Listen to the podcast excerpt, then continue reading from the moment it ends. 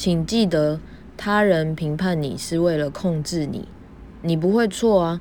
前天在吹票直播上，冠翔问我最喜欢什么吧，我直觉想到之前在 Genius U 平台上做测验，我比较出来的兴趣结果竟然是 relaxation，翻成放松吧。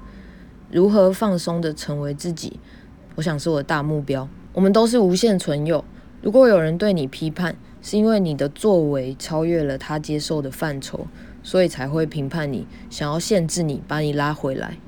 你要记得，这一切都是有趣的观点，不应该也加入对方阵营，反过来打压自己。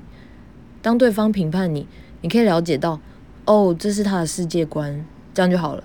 确实，这对他是可行的，可是对自己却不一定行得通。点拨雷霆的放轻松。如果自己也打压自己，就是没有再成为一份礼物，一份只有你可以成为的礼物。